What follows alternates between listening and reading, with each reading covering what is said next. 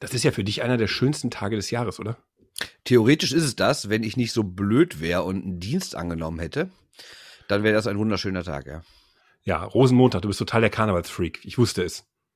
Ja, Moment mal, ich bin jetzt nicht der allernärrischste Superjack, aber ich mag Karneval schon gerne, aber äh, du willst mich natürlich nur provozieren, weil du weißt genau, es geht hier nicht um Rosenmontag, sondern es geht um den Deadline Day in der NHL. Und äh, ja, den werde ich jetzt nur mit einem Auge so äh, halbwegs verfolgen können. Das ist ein bisschen traurig. Ja, der Tag, an dem ähm, sich der kanadische Premierminister in irgendwelche Sendungen einklingt, die neuesten Trades verkündet und sonstige Dinge tut, was Gutes für die Montreal Canadiens. All das wird heute ohne Bernd Spikarat stattfinden. Ja, ich meine, das findet immer ohne mich statt, aber ähm, heute ganz speziell. Aber äh, da nochmal, wir haben natürlich auch deswegen keine Vorschau gemacht darauf, weil das ist jetzt heute und was, was bringt uns das jetzt darüber zu reden, wenn ihr das irgendwie in zwei, drei Tagen mal hört? Und ähm, dann war die Trade Deadline schon, da brauchen wir ja keine Vorschau darauf zu machen. Deswegen. Und außerdem gibt es dieses Jahr eh nicht so die ganz großen Namen, die hin und her gewechselt, wechseln könnten. Deswegen haben wir eh darauf verzichtet. Du redest dich doch einfach nur aus der Nummer jetzt raus. Ja, aber ich habe mich selbst damit überzeugt, deswegen finde ich es okay. Ja, das ist, das ist einfach nur, damit es dir persönlich selber besser geht. Ja. So. Gibt einiges zu besprechen. Ich denke, wir legen los. Machen wir. Shorthanded News. Der Eishockey-Podcast. Hallo. Shorthanded News, Ausgabe 118. Welche Trikotnummer? Äh, die gibt's nicht. Also, ich meine, es, es, gibt ja immer nur so drei- oder vierstellige Trikotnummer, wenn jemand ähm, geehrt wird. An dieser Stelle nochmal Grüße an Yannick Seidenberg fürs tausendste Spiel. Ähm, aber sonst ähm, gibt es keine dreistelligen Trikotnummer. Ja, ich sehe das schon. Wenn wir irgendwann mal die tausendste Auf Ausgabe machen, dann werden wir auch irgendwie unten auf dem Eis mit so einem Trikot mit vier Zahlen drauf äh, begrüßt. Wahrscheinlich beim Spiel Kölner Haie gegen Krefeld kriegen wir dann so ein KV-Trikot oder irgendwie sowas. Mhm. Unter johlendem Applaus der lachenden. Energy Consulting vorne drauf. Ja, genau. Oh, das ziehe ich heute übrigens wieder an zum Karnevalszug. Also wir zeichnen vor dem Karnevalszug auf. Ich ziehe mein, zieh mein Karnevalstrikot wieder an. Ach stimmt, auf dem DEG Karnevalstrikot ist ja Werbung für die Firma von Herrn Ponomarev. Großartig. Ja, das wird, das wird von doch. Jahr zu Jahr besser. Ja, das, das wird von Jahr zu Jahr besser. Dieses Trikot wird edler. Ihr habt mich ausgelacht, dass ich es besitze. Inzwischen wollt ihr es mir abkaufen. So sieht's aus. Das ist bescheuert, das, das will ich nicht mal anfassen für Geld. Du hast mich damit schon angefasst. Ja, aus Versehen. Ja, das äh, letztes Jahr, als du, als du diesen ähm, alten Hockeyhelm aufhast, den du jedes Jahr aufhattest, bisher an mhm. Rosenmontag, mhm. wahrscheinlich auch gleich im Dienst. Und äh, wo ich jedes Mal, wenn ich mir den aufsetzen will, feststelle, boah, der Schwicker hat einen kleinen Kopf. Mhm, stimmt. An mir eine Menge drin. Ja, stimmt. Ja, ja. Kannst mal sehen, wie viel Masse bei mir im Kopf ist. Mhm. Was, ich, was ich so mit mir rumtragen muss. Ja. Ja, lass uns mal reden über politisch-stürmische Zeiten. Diese deutsche Eishockeyliga. Was ist los mit der? Ja, die wird politischer, ne? Also es, es ist, also erstmal ist es mir von den Fanszenen schon ein bisschen länger aufgefallen. Wenn man zum Beispiel nach Ingolstadt guckt, da gibt's ja diese große Fahne, kein Mensch ist illegal. Äh, in den letzten Wochen, also jetzt hat jetzt keinen Anspruch auf Vollständigkeit, was ich hier erzähle, ne? Ähm, aber in den letzten Wochen ist es mir dann doch vermehrt aufgefallen. Bei, den, bei der DEG gibt es so, so, so eine neue kleine Zaunfahne, DEG-Fans gegen rechts. Die wurde letztens nicht nur getwittert vom Verein, sondern auch während des Spiels auf dem Videowürfel gezeigt. Da gab es Applaus dann vom ganzen Stadion. Ähm, jetzt am Wochenende habe ich zum ersten Mal bei dem Spiel von München eine große Love Hockey Hate Fascism Fahne gesehen. Also das ist alles schon ein bisschen politischer geworden. Und natürlich, was du jetzt erzählen wirst, auch von der Liga selbst. Ne? Ja gut, die Liga hat äh, ja, nach den äh, Anschlägen äh, in Hanau oder nach dem Anschlag in Hanau äh, geschafft, sich eindeutig zu positionieren, war als einer der ersten Sportligen dabei, wirklich zu kondolieren, wirklich auch anzusagen, wir machen eine Schweigeminute in allen Stadien, wir stellen uns gegen Hass und Hetze von rechts hauptsächlich und äh, oder ausschließlich. Und diese Liga hat etwas gemacht, einen Sprung gemacht, der, glaube ich, bis vor drei Jahren so nicht denkbar war. Und in einigen Stadien hat es ja auch ganz gut geklappt. Ich meine, wir haben am Donnerstag bei Eintracht Frankfurt, das war ja eine Reaktion auf einen Fan, der in der Schweigeminute dazwischen gerufen hat. Frankfurt liegt direkt an Hanau, wer es nicht weiß, äh, für unsere bayerischen Hörer. Und ähm, und äh, dann stimmte irgendein Idiot während der Schweigeminute für Hanau die Nationalhymne an, so ein Fascho. Und äh, naja, auf jeden Fall hat dann das ganze Stadion oder Großteil des Stadions haben Nazis rausgerufen. Und wir haben ja dann aufgerufen, wie sieht's aus, Eishockey-Fans? Macht ihr mit? Bei der DEG in Mannheim hat der Gästeblock, glaube ich, fast schon geschlossen mitgemacht mit vielen Mannheimern. Gut, da waren jetzt auch ein paar Leute von uns dabei, die wir natürlich gar nicht instrumentalisiert haben, aber äh, es wurde gut mitgemacht, das ist schon mal gut. Und in anderen Stadien habe ich es jetzt nicht mitbekommen, aber äh, ja, Mannheim, äh, Quatsch, München gegen Ingolstadt, wohl von beiden Fangruppen, ne? Auch gut. Ne? Äh, insgesamt äh, vielleicht mal ähm, Hannover Indians natürlich auch mit ja, Spruchbändern und sowas. Ja. Groß dabei in der Oberliga. Ähm, mal, mal, da wir uns ja gerne so über die südlichen Gefilde des Eishockeys lustig machen, weil da jenseits der Fankurven auch gerne mal Leute äh, auf die Tribünen gehen, die politisch da ein bisschen zweifelhafter unterwegs sind. Äh, aber die findest du aber, glaube ich, überall, ne? Also will ich jetzt nicht auf den. Ja, wir machen da aber immer so speziell die Gags drüber, das ist ja halt für mich der Punkt. Ja, ja, und okay. äh, weil es da auch Hochbogen gibt, äh, einer bestimmten Partei.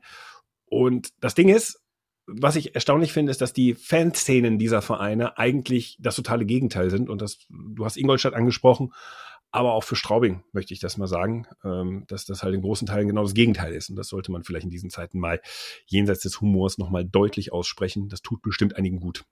Ja, die Frage, die ich mir auch stelle, ist, äh, ist das ein Wechselspiel oder kommt das von der einen Seite? Weil ich glaube, dass ja schon viele Leute auch früher gerne mal ein Zeichen gesetzt haben, wenn aber natürlich nicht irgendwie einer vorangeht, sei es die Liga oder sei es irgendwie eine Art von organisierter Fanszene, dass es dann schwer ist, was zu machen. Und ich glaube, jetzt, wo die Liga sich auch mal ganz klar positioniert und wo auch die Vereine solche Posts teilen und äh, Schweigeminuten einfach völlig ohne Diskussion irgendwie in der Öffentlichkeit hingenommen werden, oder veranstaltet werden und dass es dann auch, wie gesagt, Zaunfahren gibt und Schwenkfahren und sowas.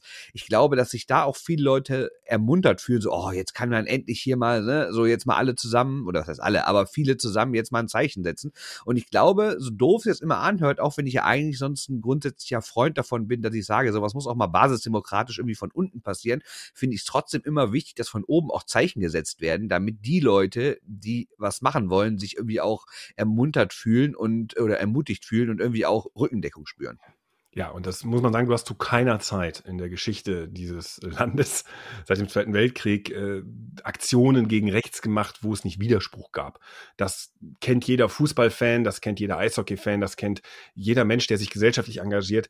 Äh, man muss einfach so sagen, so es ist immer umstritten gewesen und es gibt immer einen Hang an Idioten, die das nicht so wollen, äh, mindestens konservativ, die sagen, ach, hör doch auf, da passiert doch nichts mehr, muss doch auch mal gut sein lassen.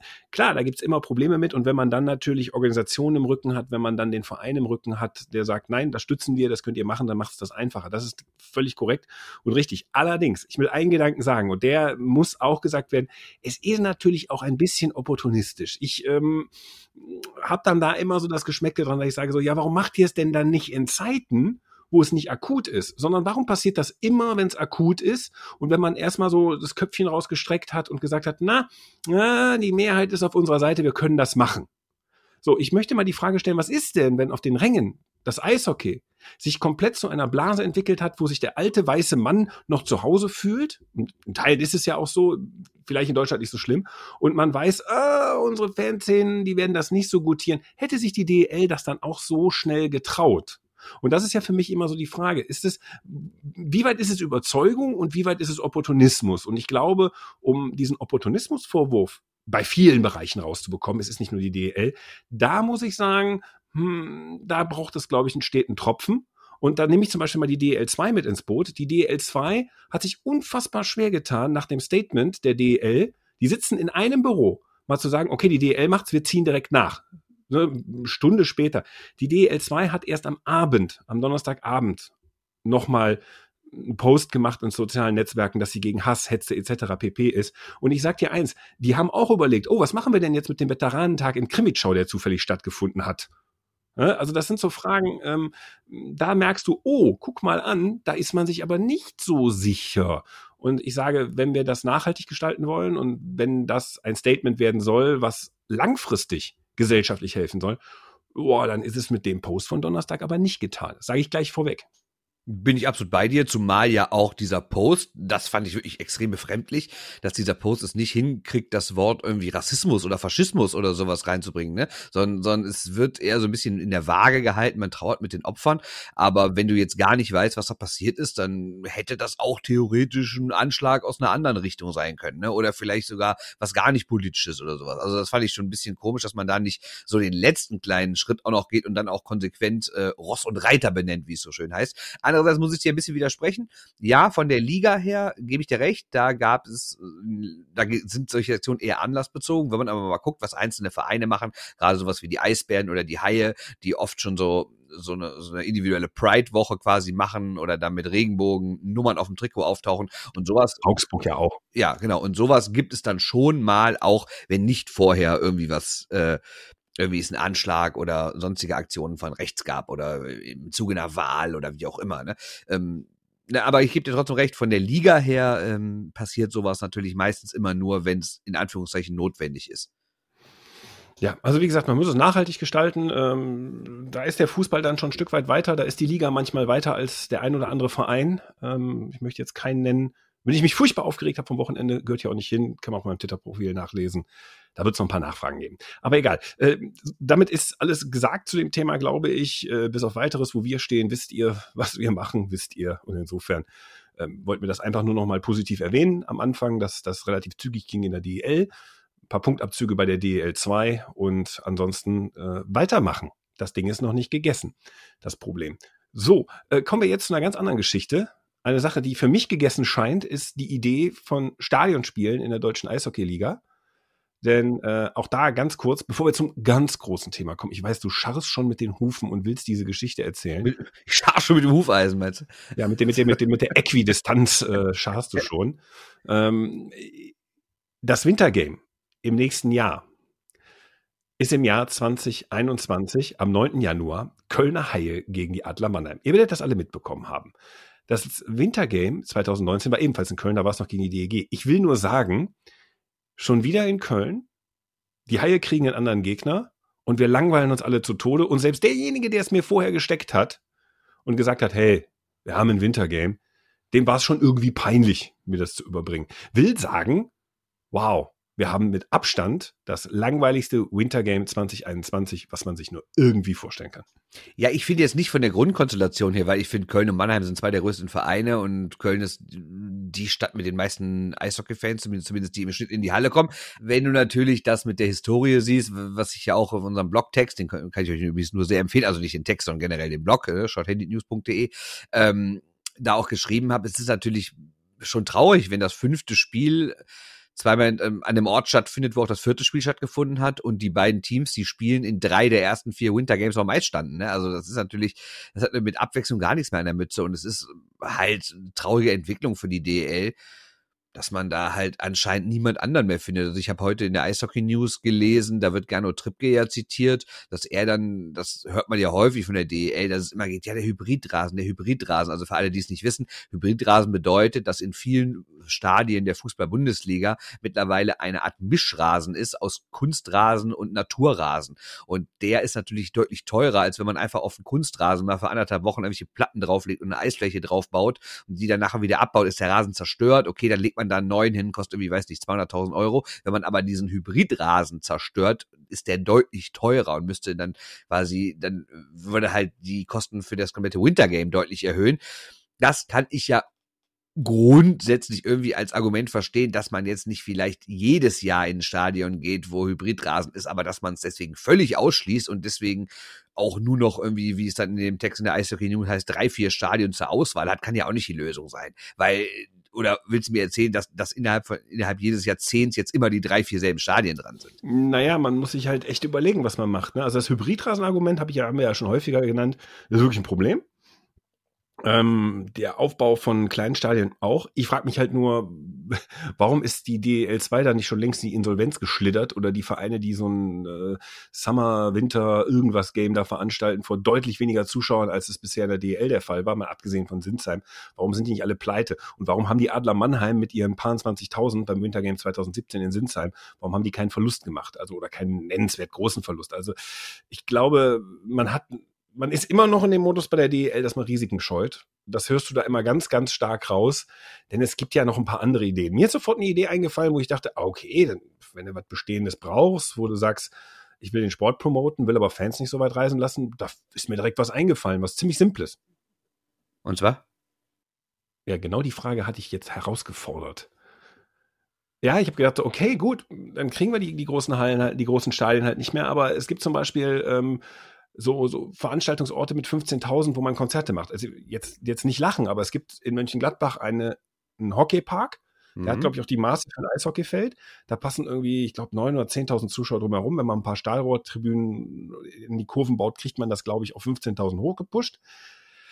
Da kannst du ein Eisfeld, wie gesagt, reinbauen. Das ist, äh, hat eine Logistik von einem Stadion und es ist jetzt nicht so teuer. Das müsste man ein bisschen quersubventionieren. Du kannst da zum Beispiel, dann lass da Krefeld gegen Iserlohn spielen. Keine publikumsträchtige Partie, aber eine Partie, die ein Event, den Zirkus in die Stadt holt äh, die DEL vermarktet in einer Stadt, wo sie nie im Leben irgendwann mal aufschlagen wird, Leute aus Mönchengladbach dann halt zum KIV zieht. Wir haben jetzt bei den DEG-Zahlen gesehen, es kommen ja auch viele Fans, sind ja auch reiselustig, um zu sagen, so, ey, ich gucke mir Eishockey Steady äh, auch mal 30 Kilometer entfernt an oder so. Also das Interesse ist ja da.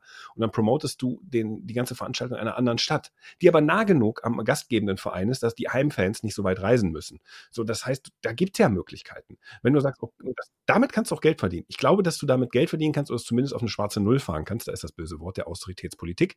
Wow. Ähm, und ähm, da, da kannst du viel machen. Aber Köln, Mannheim, nee, voll langweilig. Also ich überlege eher ernsthaft, ob ich da hingehe.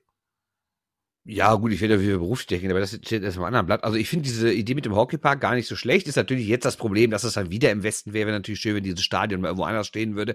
Aber du meintest ja nur so grundsätzlich, dass man mal nicht immer nur an Fußballstadien denkt. Das haben wir ja auch häufiger schon gesagt. Was ist, Und nicht nur in Standorten. Genau. Also nicht nur in, also wenn ich jetzt mit Bremerhaven in Bremen spiele, dann ist das immer noch im selben Einzugsgebiet und in derselben Stadtregion, auch wenn diese beiden Städte. Ja gut, aber das ist Mönchengladbach ja von Krefeld Düsseldorf. Ja, auch. aber es ist noch mal was anderes vom Label her. Oder du gehst, äh, du gehst mal, was weiß ich, du gehst nach, nach ja, wo kannst du hin? Ne? Äh, Hamburg, äh, diese St. Pauli-Nummer hätte man jetzt noch mal überlegen können, ob man sich daran klingt, was die Crocodiles vorhaben, auch wenn der FC St. Pauli das nicht geil findet. Es, es gibt ganz viele Möglichkeiten. Regensburg mit Straubing. Ne? Also es gibt da wirklich, wirklich viele Ideen, die man machen könnte. Äh, man muss halt den Zirkus dahin bringen, wo er noch nicht war. Deshalb spricht das eigentlich aber auch immer so ein bisschen gegen Bayern, wenn ich ehrlich bin, weil da ist der Zirkus immer. Ja, aber ich finde Bayern, das ist nun mal, schlägt nun mal das Herz des Eishockeys hier und ich finde, dass die erst ein Wintergame hatten auch deutlich zu wenig. Ich finde zwingend, dass dann ein anderes hin muss. Aber da haben wir jetzt schon mal drüber gesprochen. Ich meine jetzt was anderes. Aber wir haben ja auch schon mal gesagt, dass, wenn, wenn du Hockeypark sagst, haben wir gesagt, man kann ja auch was anderes machen es gibt ja diverse Veranstaltungsflächen, wo irgendwie eine Eishalle reinpasst oder eine Eisfläche reinpasst. Jetzt nicht unbedingt die Waldbühne Berlin, die ist natürlich vorne zu klein, aber äh, man kann ja auch mal so Stahlrohrtribünen irgendwo hinstellen und dazu äußert sich Gernot Trippke auch in dem Gespräch mit der Eishockey News und er sagt dann zum Beispiel, dass das ein Problem wäre, wenn dann nur 10 oder 15.000 Zuschauer kommen, sei das alles schwer zu finanzieren, wenn man nicht einen eigenen Sponsor für die Veranstaltung kriegen würde. Das kann ich ja auch nachvollziehen aber es redet ja keiner von 10.000. Man kann ja auch für 20.000 Leute Stahlrohrtribünen aufstellen. Sowas gab's, äh, gab's auch schon mal. Oder man wie gesagt, man guckt halt, dass man wieder zwei Spiele stattfinden lässt, so wie das in Dresden jetzt beim Wintergame der DL 2 da war, mit dem, mit dem Spiel der tschechischen Liga. Ne? Also irgendwie eine Lösung wird man ja finden, weil wenn er wirklich sagt, äh, wir haben nur noch drei, vier Stadien zur Auswahl und alles andere, was halt irgendwie Stahlrohr in irgendwelchen Innenstädten oder sonst wo ist, fällt weg, ja, dann kann man das Wintergame auch ganz sein lassen, ehrlich gesagt. Und wir haben ja eh schon festgestellt, dass es in den vergangenen Jahren überhaupt nicht diese Faszination hat, weil es halt eine totale ein totales Überangebot daran gibt. Und damit meine ich jetzt nicht nur in Deutschland selbst, sondern wenn man mal guckt, international, die NHL hat mindestens drei, wenn nicht mehr pro Saison. Ähm, in anderen europäischen Ländern gibt es sie. Also es ist ja überhaupt nichts Besonderes mehr. Es gibt ja auch überhaupt keine überregionale Berichterstattung mehr darüber, dass so ein Spiel noch stattfindet. Das ist ja wirklich nur noch ein Phänomen für die Fans vor Ort. Und das finde ich grundsätzlich auch in Ordnung, wenn man dann halt irgendwie sagt, wir versuchen den Sport noch an Leute zu bringen aus einem jeweiligen Ort, die vielleicht noch nicht so Eishockey interessiert sind. Das klappt ja auch. Also gerade Beispiel Nordamerika, wenn die jetzt eher in die Südstaaten gehen, wird das auch funktionieren. Aber und, und, und nochmal Beispiel DEG, weil die DEG lag ja ziemlich am Boden damals 2015 und 14. Und das Wintergame hat die echt immer so ein bisschen zurückgeholt in Stadtgespräche in Düsseldorf. Da hat das auf jeden Fall funktioniert. Und ich glaube auch, dass, dass das erste Wintergame für Nürnberg sehr wichtig war. Aber was ist jetzt die Alternative? Wie gesagt, Köln, dann nochmal Düsseldorf, dann vielleicht nochmal Nürnberg und dann, wenn Mannheim nochmal will, nochmal Sinsheim und dann pinkt immer zwischen diesen vier Stadien hin und her. Also dann kann man es auch sein lassen. Ne? Ja, oder wie gesagt, du gehst in andere Stadien, wobei dann bist du halt sehr schnell im Westen, ne? Da kannst du mal in Essen spielen. Die Gladbach habe ich jetzt angedeutet. Ähm, ja, irgendwas in irgendwas. Äh, ja, wie Rennstrecken wird es ja auch geben. Ja, ne? also irgendwie so. Kannst du auch in Hoffenheim, äh, Hoffenheim sag ich schon, in, in Hockenheim, die, die suchen auch händeringend irgendwelche Events. Da kannst du auch ein Adler Mannheim-Spiel machen, ne? völlig klar. Ja, ja, ich meine, irgendwelche, es, es, es, gibt ja mehr äh, Veranstaltungsstätten, die Tribünen haben in diesem Land als nur Fußballstadien. Ne? Deswegen, irgendwas wird man schon finden können. Veteranentag auf dem Lausitzring. Das wäre auch toll. Da wäre ich dabei. In Rammstein. Genau. Oh, mit Flyover. Ja. So richtig. Nee, nee, nee, Nein, aber nicht in, schwierig. nicht, nicht in Rammstein, nicht in Rammstein. Ja. Kommt da nicht mehr so gut. Nee. Äh, dann komm, jetzt darfst du. Stichwort überregionale Berichterstattung. Der kleine Bernd ist freigedreht. Ach, was heißt freigedreht? Ich, ich habe Es geht nicht um Ovis 700. Tor. Ja, das wollte ich mich gerade sagen. Ich habe Samstag die Caps geguckt. Wie schießt sein 700. Tor? Ich habe mich gefreut, alles gut. Habe noch ein paar andere Sachen abends noch gemacht und dann habe ich mir immer gedacht, ja komm, schalte ich nochmal in Toronto Ich habe in der. Nacht noch ein paar andere Sachen gemacht. Bitte? Ja, ist okay. Erzähl ruhig weiter. Ich habe ich hab dann, ich habe Caps geguckt und dann habe ich Samstagabend, Samstagnacht noch was anderes, noch ein paar andere Sachen Du gemacht. Erzähl hast wieder in deinem, in deinem vorgefertigten Kopf, hast du einfach schön in deinem Kopf mein Zitat verdreht und mir deswegen irgendwas in den Mund gelegt. Ich habe gesagt, ich habe danach andere Sachen gemacht, nicht nachts. So, ich habe also, Nee, danach ist nachts, nach dem Spiel. Nein, die Caps haben schon um 19 Uhr gespielt. Ist ja auch völlig egal. Drei Stunden später ist 22 Uhr. Das ist für dich Nacht, 22 Uhr? Alter, bist du Kindern ist evangelisch. das Bist du evangelisch, sehr unglaublich. So, Ich hab einfach Kinder, du Idiot. So, zurück zum Thema. Äh, da habe ich gedacht, ja komm, ähm, ist ja Samstagabend, ich schalte noch mal kurz irgendwie äh, durch die Spiele, die so laufen. Saarland, Toronto gegen Carolina. Ja, alles klar, 1-0 für Toronto. Dann irgendwann habe ich gedacht, ja komm, zweites, drittes soll ich noch mal anmachen. War schon am Weg ins Bett. Ich sag, komm, ich lasse mal laufen. Dann fielen drei Tore. Dachte ich, oh, jetzt könnte er ja mal sehen, wie das Publikum reagiert in Toronto. Das war eigentlich meine ursprüngliche Idee, dieses Spiel noch weiter zu gucken. Und auf einmal verletzt sich ein Torhüter in Carolina. Also schon der zweite, der erste war schon raus. Ja, und dann kam halt die Story des Jahres. Also ich würde sagen, das ist fast jetzt schon die Sportgeschichte 2020. Dass nämlich Dave Erst dann reinkam und äh, ein Mensch, der durchaus in der Lage ist, Eishockey zu spielen, der es aber noch nie professionell gemacht hat, der vor 15 Jahren eine Nierentransplantation hatte und irgendwie zweimal Hautkrebs hatte, der also wirklich nicht unbedingt als Leistungssportler aufgefallen ist in den letzten Jahren oder irgendwie, dass jemand dachte, der wird's noch mal werden, aber er war halt der Emergency Goalie und dann musste er rein und äh, ja, gewinnt dieses Spiel für Carolina und seitdem dreht natürlich alles durch. Ja, alles, vor allen Dingen du. Ne? Also ehrlich, ich muss zugeben, in allen Zeitungen war ähm, eine, eine Geschichte darüber zu lesen. Und äh, ich kann auch nur sagen, dass äh, es nicht immer derselbe DPA-Text war, wie ich dir im Chat ein bisschen spöttisch geschrieben habe. Nein, nein, die, die haben sich schon alle die Mühe gegeben, die Geschichte nochmal neu zu erzählen, andere Aspekte dazu bringen. Also in fast allen deutschen Medien ist das aufgelaufen. Das ist schon bezeichnend und die ganzen Umstände da drum sind ja insofern ganz witzig, dass seine Frau ja auf Twitter noch so ein bisschen mitgespielt hat, mit der er auch eigentlich das Spiel gucken wollte und er auch selber danach lustige Interviews gegeben hat. Also das war alles insgesamt sehr lustig auch von den beiden dann noch ausgeschlachtet. Ich glaube, ich glaube, ich muss ja unterbrechen. Ich glaube, man muss da mal ganz grob erklären, was diese Emergency-Regel überhaupt ist. Weil mich hat zum Beispiel gestern ein Kumpel angerufen, der hat mit Eishockey genau gar nichts an der Mütze. Und der sagt, was ist das denn für, eine geile Story? Da mit Toronto. Aber erklär mir das mal. Der, der ist doch bei Toronto der Torwart und spielt dann für Carolina. Was ist das denn? Also, kurze Erklärung. In der NHL gibt es natürlich auch, wie in Deutschland, zwei Mannschaften, äh, zwei Torhüter pro Mannschaft, die auf den Spielberichtsbogen kommen. Jetzt hat natürlich die Auswärtsmannschaft aufgrund der langen Distanzen nicht immer, oder anders gesagt, die Auswärtsmannschaft hat auch keinen dritten Torwart dabei. Und aufgrund der langen Distanzen kann man auch nicht einfach mal sagen, wenn sich irgendwie beim Aufwärmen ein Trainer, äh, ein Torwart verletzt, dass da noch ein dritter eingeflogen wird. Das ist doch alles nicht möglich, auch finanziell anscheinend nicht möglich. Deshalb sitzt immer ein Torhüter auf der Tribüne, der jetzt kein Profi ist, der auch keinen Vertrag hat, der aber irgendwie in seinem Leben mal zumindest ansatzweise leistungssportmäßig Eishockey gespielt hat. Und der sitzt dort oben und ist für beide Teams quasi der dritte Torwart. Beide Teams können bei dem anrufen und sagen, Kollege, wir brauchen dich, komm runter. Und normalerweise passiert das so, wenn sich ein Torwart verletzt, dann geht halt der eine, der vorher auf der Bank saß, rein und dieser Emergency Goalie geht halt dann auf die Bank. Der hat dann eh immer schon seine halben Klamotten an, zieht sich schnell das Trikot über die Hose und setzt sich dahin. Und in 99,999 Prozent der Fälle wird der gar nicht gebraucht, weil es ist ja eigentlich fast nie passiert, dass sich beide Goalies verletzen. Aber in dem Moment ist es passiert und auf einmal musste halt David Air ins Tor. Geil ist, wenn du da Zuschauer bist und wenn man David Ayer hört, der sagt ja, äh, ja, ich wollte meiner Frau eigentlich das Spiel in Ruhe gucken. Stell mal vor, du ballerst dir da ein. Also sagst du, ah, komm, ich nehme mir mal ein Bier mit. Ja, das geht Das wäre natürlich unsere nicht. Lösung. Wenn einer von uns so, so das dritte Bier in der Hand, so, oh scheiße, mein jetzt, ne? So, warum Ja, das Witzige war halt, dass, also er, er kennt das ja schon, ne? Er war dann dieser Emergency Goalie und dann, dann ist er halt ähm, schon in die Kabine gegangen. Er wurde dann angerufen, als, als James Reimer, der, der, der Starting Goalie war für Carolina in dem Moment, als der halt dann sich verletzt hat, dann musste er erst halt dann schon runter und hat sich dann reingesetzt und hat dann noch erzählt, wie er dann mit den Klamotten da irgendwie rumsaß in, in so einer Kabine und hat dann auf seinem Handy das Spiel geguckt und hat dann aber irgendwie, ja, er hat dann irgendwie nicht ganz gerafft, dass sich Mrazek also der, der, zweite Torwart dann auch verletzt hat und hat dann irgendwie ständig SMS bekommen, so Kollege, mach dich mal fertig, wir brauchen dich. Und er dachte so, scheiße, mein jetzt, ne? Und dann, ja, und dann kam noch eine SMS und noch eine und noch eine und dann, ja, dann gehe ich mal aufs Eis, wa? Dann ist er drauf und ich meine, man darf natürlich nicht vergessen, die ersten beiden Schüsse waren direkt drin.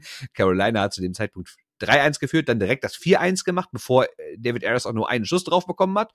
Und dann gehen die ersten beiden Schüsse rein und ich dachte wirklich, okay, das Ding gewinnt Toronto jetzt hier irgendwie 10 zu 5 oder sowas, weil der kann ja gar nichts. Aber dann hat er irgendwie in der Drittelpause anscheinend irgendwie neuen Mut gefasst und hat sich ein bisschen beruhigt und hat auch dann Unterstützung von den anderen Spielern bekommen und dann hat es irgendwie doch funktioniert. Ne? Acht Schüsse hat er gehalten. Acht Stück. Genau. Ja. Ja, jetzt könnte man ja, also du hast ja jetzt erklärt, warum die das in den USA so machen. Und ich habe mich die ganze Zeit gefragt, ja gut, ähm, das wird in der DEL nicht anders sein, also in keinem europäischen Land nicht anders sein, wenn nicht gerade ein Derby ist, wo die Städte direkt nebeneinander liegen, dass man so mal so eben ne, ein Torwart einfliegt. Äh, aber jetzt könnte man sich ja sagen, kann sowas auch in der DL passieren? Oder wie kann man das künftig vermeiden in der NHL? Und dann habe ich ins Regelbuch der deutschen Eishockeyliga geschaut und die machen das ein wenig anders, denn da heißt es in der Regel zu den Torhütern, zu den entsprechenden, ich lese das mal vor. Ähm, wenn über die Dauer des Spiels beide Torhüter eines Teams spielunfähig werden, ist es einem Feldspieler von der Spielerbank erlaubt, sich umzuziehen und als Torhüter zu spielen. Er hat zehn Minuten Zeit, sich umzuziehen und für das Spiel bereit zu sein. Sollte er vor Ablauf der zehn Minuten bereit sein, darf er den Rest der Zeit zum Aufwärmen auf dem Eis verwenden. Das heißt, eine DL gilt, dann geht halt eben ein Feldspieler ins Tor. Und ich frage mich, warum macht man das in der NHL nicht auch so? Vielleicht können die das einfach nicht. Ja, das, Entschuldigung, äh, die können das in der DEL auch nicht. Ja. Aber vielleicht ist es auch einfach, man muss diese Leute ja auch irgendwie vorhalten und vielleicht bezahlen, dass sie da als Emergency Goalie auf der Tribüne sitzen. Wie, wie, vielleicht geht das in der DL, DL einfach nicht, weil, weil man denkt, wir haben hier halt nicht so eine flächendeckende äh, ich meine, es gibt in ganz Deutschland irgendwie 25.000 Eishockeyspieler. Ne? Wie willst du jetzt auch noch für jedes Profispiel da auch noch oben Torwart hinsetzen? Ne? Das ist schon, glaube ich, schwierig. Willst, ich meine, in den Playoffs ist es ja so. Willst du die Antwort wissen? Ganz kurz einen Satz noch. In den, in den Playoffs ist es ja so, da hat ja jede Mannschaft immer drei Torhüter auf dem Spielberichtsbogen. Da fällt der Dritte dann mit. Aber das die ganze Saison über zu machen, wäre ja auch Schwachsinn, weil dann kriegt der Dritte ja niemals Spielpraxis. Der Zweite hat es ja oft schon schwer bei vielen Vereinen. Und wenn man den Dritten, das sind ja meistens ein jüngerer Torwart, wenn du den dann überhaupt nicht mehr förderst und der nur als dritter Mann auf der Tribüne sitzt, dann kannst du es auch sein lassen. Arbeitsrecht, mein Lieber. Was meinst du mit Arbeitsrecht? Du kannst ja nicht einfach so einen Torwart dahin setzen, der auf einmal für zwei Arbeitgeber antreten kann, so wie man es gerade braucht. Ja, aber könnte man das nicht? Die arbeitsrechtliche Regel möchte ich in Deutschland sehen. Kann man es nicht so wie so eine Art, ja, wie so eine Art äh, Dienst, Dienstleister ansehen, den halt beide quasi in Anspruch nehmen können? So eine Art Ich-AG, wo man beide sagen könnte, wir schließen schnell einen Vertrag mit dir ab? Ich-AGs, sehr gut. Und das vom Ich-AGs ist ein Konzept, was der Linke ja, mag. Darum geht's ja jetzt nicht, was der Linke mag. Du verteidigst ja gerade Ich-AGs. Nein, man könnte... Wo verteidige ich denn etwas? Ich habe nur gesagt, dass das doch möglich wäre. Ich habe gesagt, dass es gut ist. Du willst zwingend diese Geschichte übrigens, ähm, ein paar Schlauberger äh, bei unserem Twitter-Profil haben uns dann Hinweise gegeben, wie es doch in der DL geht. Da kommen wir gleich zu. Äh, nee, man kann die natürlich bei der Liga anstellen, aber dann sind wir bei der Frage, was soll das? Ja, äh, wofür brauchst du das? Vor allem, wenn ich mir die Eismeister. Ja. Ich meine, die Schiedsrichter, ne, genau, sind ja auch einfach neutral. Man könnte ja quasi so einen dritten neutralen Wenn ich mir die Eismeister in der DL angucke, ne, wenn du davon einen beim Gegner ins Tor stellst, ne, die, das Spielergebnis möchte ich sehen. Genau, jetzt muss er natürlich sagen, äh, jetzt ist wir haben es ja auch so geschrieben und äh, David erst, ja, er hat mal die Eismaschine bei den Marlies gefahren, bei dem Farmteam von Toronto, gar keine Frage, aber ist jetzt nicht so, als hätte er irgendwie nie auf dem Eis auch wirklich als Spieler gestanden, sondern er trainiert relativ oft bei den Marlies mit, er trainiert hin und wieder auch bei den Leafs mit, wenn die halt für, für bestimmte Übungen dritten Torwart brauchen oder wenn irgendwie der zweite Torwart vielleicht gerade mal krank oder verletzt ist und die jetzt nicht direkt oder wenn der irgendwie, weiß nicht mal, die wissen irgendwie, der fällt einen Tag aus, dann holen die ja nicht zwingend direkt immer einen hoch oder sowas. Oder wenn die halt einen dritten brauchen, dann ist halt David Ayers mit dabei und hält man ein paar Pucks. Das heißt, er kannte auch die ganzen Spieler aus Toronto und das ist ja auch seine Aussage, warum er direkt den ersten Schuss äh, von Tavares äh, durchgelassen hat, weil er irgendwie dachte, ja, ich kenne den, der schießt wieder hoch. Auf einmal schoss der Tavares aber flach und dann hat er ein bisschen blöd geguckt. Ne? Also das ist natürlich noch mal eine krassere Geschichte, dass er auch noch so eine enge Verbindung hat zu den Maple Leafs, weil er ja in der ganzen Organisation auch angestellt ist, aber eben nicht nur als Eismaschinenfahrer. Das ist natürlich jetzt so ein bisschen verkürzt dargestellt, was die Geschichte auch noch schöner macht. Aber er hat durchaus in den letzten Jahren mal mit Eishockey-Profis zusammen irgendwie eine Runde gespielt. Ne? In der DL, wie gesagt, wir kommen zu den Schlaubergern auf Twitter. In der DL wäre das natürlich möglich, wenn man dann irgendeinen Zuschauer lizenzieren würde, also eine von den, ich glaube, 32 sind, Gesamtlizenzen mal eben kurz wegwirft und sagt, komm, du spielst mit. Ähm, ganz blöd ist es, wenn es dann noch ein Spieler ist, der keinen, äh, der keinen deutschen Pass hat, weil dann gibt man noch eine Kontingentspielerlizenz weg. Das wäre Oberpremium, das wäre so Ober-DL-Style. So, äh, wir, wir lizenzieren, ey, ey, da sitzt ja, geil, geil, da sitzt ja, da sitzt ja, da sitzt ja so ein, so ein, so ein alter NHL-Torwart. Komm, Spiel, äh, die Torhüter sind verletzt, wir lizenzieren sich. Und dann nach dem Spiel fragt der Trainer, ey, was ist eigentlich mit dem Importstürmer, den wir holen wollten? Mhm. Äh, und dann sagt der Manager, ja, den hast du gerade lizenziert, aber ist Torwart. Ja. So, das, das wäre, das wäre so, so, so richtig DEL-Style, auf jeden Fall. München hat's ja gemacht mit Christian Winkler, dem äh, Sportdirektor, äh, aber in der CHL. Das heißt, die Lizenz schmeißt du gerne weg weil da ging es dann halt irgendwann nicht mehr. Und da haben sie ihn dann halt diese eine Spiel machen lassen oder auf der Bank machen lassen, damit sie einen einfach auch mal so ein bisschen Erholung bei ihren Torhüterproblemen in diesem Jahr hatten. Also das wäre DEL-Style und die Krone der Schöpfung wäre, wenn, das würde in Iserlohn passieren oder in Teilen noch in Bremerhaven, wenn man dann feststellt, scheiße, ich gebe hier eine Importlizenz weg, man erstmal schnell in diesen 10 Minuten Aufwärmzeit kurz noch einen deutschen Pass organisiert. Das wäre, das wäre die absurde Situation. So würde es in der DL gehen, so wird es auch irgendwann kommen. Natürlich nicht. Jetzt mal fernab aller, aller, aller Scherze, sag mal, ich fand das ja auch alles total witzig und ich fand auch zum Beispiel auch, das Publikum in Toronto super reagiert hat, die ihn, die ihn gefeiert haben, schon, schon als er zum allerersten Mal so ein paar Meter rausgefahren ist aus dem Tor und Puck ähm, hintenrum gespielt hat und nachher ist er ja Spieler des Spiels geworden und alles war super, also echt eine schöne Geschichte und er hat tolle Interviews gegeben, seine Frau auf Twitter war traumhaft, alles, alles, alles toll. Trotzdem die Grundfrage, die ich mir stelle, ist das nicht irgendwie doch auch peinlich für die NHL? Das, das ist so eine Milliardenliga, die so viel Business und wir haben die besten Spieler und die besten Trainingsmöglichkeiten und sind alles so super toll. Und dann schafft man es in einer Stadt wie Toronto nicht, jemand anderes als zugespitzt gesagt einen 42 Jahre alten Eismaschinenfahrer dahin zu setzen, gerade in Toronto, wo hunderte, tausende Leute Eishockey spielen und wo man vielleicht auch mal irgendjemand finden könnte, der auf dem höchsten Level Junioren Eishockey gespielt hat, weil das hat David Ayers ja noch nicht mal getan. Und sind wir mal ganz ehrlich, die ersten beiden Schüsse war drin. Ja, er hat dann nach acht gehalten, aber er hat auch eine der besten Abwehrreihen der Welt vor sich und Carolina hat wirklich alles investiert, um die Schüsse von ihm wegzuhalten und die Leafs waren auch absolut unterirdisch, darf man auch nicht vergessen.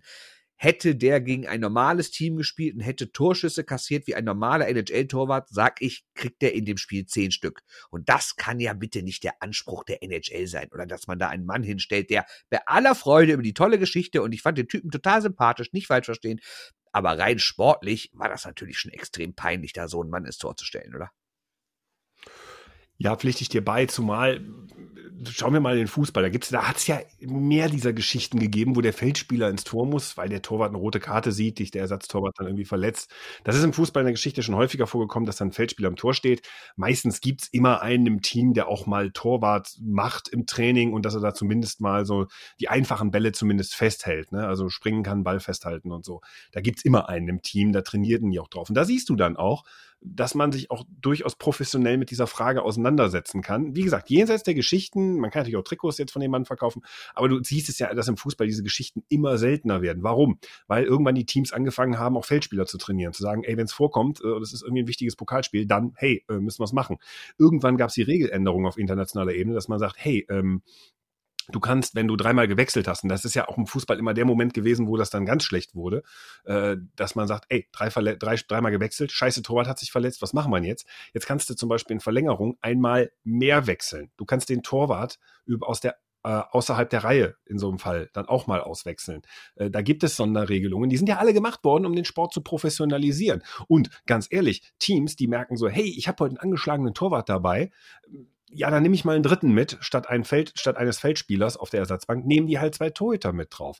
Äh, inzwischen sind die Bänke, in, zumindest in der Bundesliga, international noch nicht, viel breiter gemacht worden. Heißt, da sitzen nicht mehr sechs Spieler, sondern da sitzen acht bis neun Spieler. Du kannst mehr Kaderspieler mitnehmen. Das folgt alles der Logik, um genau diese Geschichten zu vermeiden und vor allen Dingen auch den Wettbewerb ausgeglichen zu halten. Weil es ist natürlich eine krasse Wettbewerbsverzerrung, für die du gar nichts kannst, wenn sich deine Torhüter äh, verletzen und du holst einen Zuschauer aufs Feld. Es gibt beim, beim, bei den Schiedsrichtern gibt es klare Regelungen inzwischen an allen, fast allen Profiligen, was passiert, wenn sich der Schiedsrichter verletzt. Und natürlich fragst du dich dann am Ende des Tages, wenn du mal genauer drüber nachdenkst, komisch. Über die Jahrzehnte haben alle Ligen Backup-Lösungen für genau solche Fälle. Und in der NHL kennt man diesen Fall und trotzdem wird immer noch irgendein Typ, der mal irgendwie Torwart war, als Emergency Backup dahingesetzt und es ist dann doch schon so, naja, Weiterentwicklung ist es nicht. Weil man kann ja andere Lösungen finden. In der DEL ist es ganz einfach, wenn die Mannschaft sagt, ey, wisst ihr was, wir haben nicht einen Spieler, der einen Puck festhalten kann. Wir werden hier abgeschossen, wir, wir fressen das 0 zu 5 und gehen jetzt vom Eis. Dann sagt die DL auch so, okay, dann ist halt Spielerbruch. Ne? Also auch das geht. Und das ja, aber Moment, wundert mich ja schon krass. Ich meine, du kannst ein NHL-Spiel nicht abbrechen, deswegen. Das Eben, ist also ein Spielerbruch ist ja noch peinlicher, oder? Ja, aber das machst du dann halt in unteren Ligen. Dann sagst du halt, ey, bevor wir hier von der Tordifferenz untergehen, ne, wo es nicht zu den Aufschrei gibt, ich glaube, oben in der DL würde auch sofort ein Spiel ans Tor gehen, einfach für die Show. Aber die Regelungen sind ja da und die sind professionell. Also ich finde diese Regel ist halt echt antiquiert. Ja, aber ich finde es noch nicht mal so schlimm, dass es diese diese. Ja, was ist denn was ist denn das Problem für, für eine NHL-Mannschaft, sich einen dritten Torwart jedes Mal mit in den Flieger zu setzen? Ja, weil der halt nie spielen wird. Ja, scheiß doch drauf. Aber dann, dann, dann entwickelt er sich in null. Profiliga, ja, aber mal ehrlich, in, in, in, im deutschen Fußball, im englischen Fußball, in international, in anderen Sportligen, glaubst du, da nimmt irgendeiner Rücksicht drauf, wenn man sagt, hey, mh, hm, der spielt ja da null. Die haben in ihren Franchises teilweise bis zu sechs, in ihren Organisationen bis zu sechs Torhüter. Ja, dann lass sie doch rotieren dass sie zumindest mal bei der Mannschaft sind, dass sie die Mannschaft kennenlernen, dass sie Verhaltensweisen in der Kabine kennen. Du musst dann auch nicht zwingend spielen. Du kannst doch rotieren. Es mangelt doch nicht an Torhütern in der NHL. Nee, aber du hast ja noch einen Salary Cap und dann noch, und noch einen Mann, der eigentlich überhaupt keine Rolle spielt und realistisch gesehen nie auf dem Eis steht, dann nochmal Geld rauszuhauen, damit du noch einen, noch einen dritten Torwart hast macht doch ein Cap Space zu sagen, so, hey, dieser dritte Torwart, der hat so, da, da kann man doch mit Verträgen lösen. Genau wie man ein Entry-Level. Denk an die Dimension des Landes. Denk an die Dimension des Landes. Also ich, ich, ich finde, ich meine, normale, normale Teams nehmen hier auch nur zwei Torhüter mit, nur weil das Land hier halt nicht so groß, kannst du theoretisch noch einen dritten innerhalb von ein paar Stunden irgendwo hinkarren. Aber in dem Land, wenn ihr jetzt mal ganz übertrieben gesagt, LA spielt in New York, ja, wo sollen die ihren dritten Torwart herholen? Ne, den kannst du ja nicht schnell einfliegen. Ja? Dann nehmen sie einen dritten mit auf die Roadtrips. Die haben genug Torhüter in ihrer Organisation und ich glaube, ja, aber der dritte wird dann überhaupt nicht spielen. Der wird dann überhaupt ja, der doch, dann lässt du rotieren. Stehen bleiben in seiner Entwicklung. Dann lässt du rotieren. Dann nimmst du halt den Ersatztorwart der ECHL. Ja, wenn der aber noch nicht so weit ist wie die anderen beiden. Also wie gesagt, ich habe eigentlich grundsätzlich kein Problem mit dieser Emergency Rule, weil es kommt ja auch so, so, so selten vor, dass das jetzt auch kein drängendes Problem ist. Mir geht's konkret um den Fall, warum setze ich da einen 42 Jahre alten Mann hin, der sonst die Eismaschine fährt oder hin und wieder die Eismaschine fährt. Oder ich habe ja irgendwo gelesen, dass er das angeblich seit Jahren schon gar nicht mehr getan hätte. Ist auch egal. Mir geht's nur darum, es wird doch irgendwo in Ontario, irgendwo gibt's, wird es doch einen Jungen geben, der mal bis vor drei, vier Jahren irgendwie Major Juniors gespielt hat, dann aber den Sprung nicht geschafft hat zu den, zu den Profis, der irgendwie noch weiß nicht, 25 ist und richtig in Shape ist und alles. Also brauche ich da keinen 42-Jährigen hinzusetzen. Aber der Aufwand also das ist natürlich halt auch heftig, komisch. erstmal diese Leute zu finden und die dann dauerhaft in der Liga da hinzusetzen. Da bist du ja schon fast beim Aufwand, ja, nimm doch den dritten mit, der nie spielt. Also das ist, sorry, das, das nein, ehrlich gesagt, bei genauem Nachdenken, danke für deinen Hinweis, dass es peinlich ist für eine Liga. Ich habe da vorher nicht drüber nachgedacht, aber beim genauen Nachdenken ist es, ja, du hast recht. Also es gibt tausend andere Lösungen, andere Sportarten stellen sich die Fragen wie man solche Geschichten nicht vermeidet, weil sie nicht gut sind, sondern weil man sie vermeiden will, weil man sagt, ey, ähm, ja, ist schwierig. Ne? Also wir wollen irgendwie einen professionellen Sport anbieten mit einer gewissen Wettbewerbsdichte und dann ist sowas zwar mal ein Farbtupfer, aber der tut dann eventuell nicht gut. Was ist denn, wenn Toronto um, ich sag jetzt mal gut, sie waren wirklich unterirdisch, aber was ist denn, wenn sie jetzt wenn, wenn, oder sagen wir mal umgekehrt, wenn die, wenn die Hurricanes jetzt irgendwie die Playoffs verpassen mit zwei Punkten, weil sie da irgendwie zehn kassiert hätten. Was machst du denn dann? Ja. Ich meine, man kann immer noch sagen, komm, das ist eins von 82 Spielen, aber stell dir mal vor, ja. das passiert am letzten Spieltag. Also jetzt mal ganz übertrieben gesagt, letzter Spieltag, zwei Mannschaften sind punktgleich, in einer kommt rein, einer nicht. Und dann hast du so eine Aktion und dann setzt du da einen 42-jährigen Eismaschinenfahrer hin und der bekommt irgendwie wirklich zehn Stück. Ja? Das ist doch absurd, oder?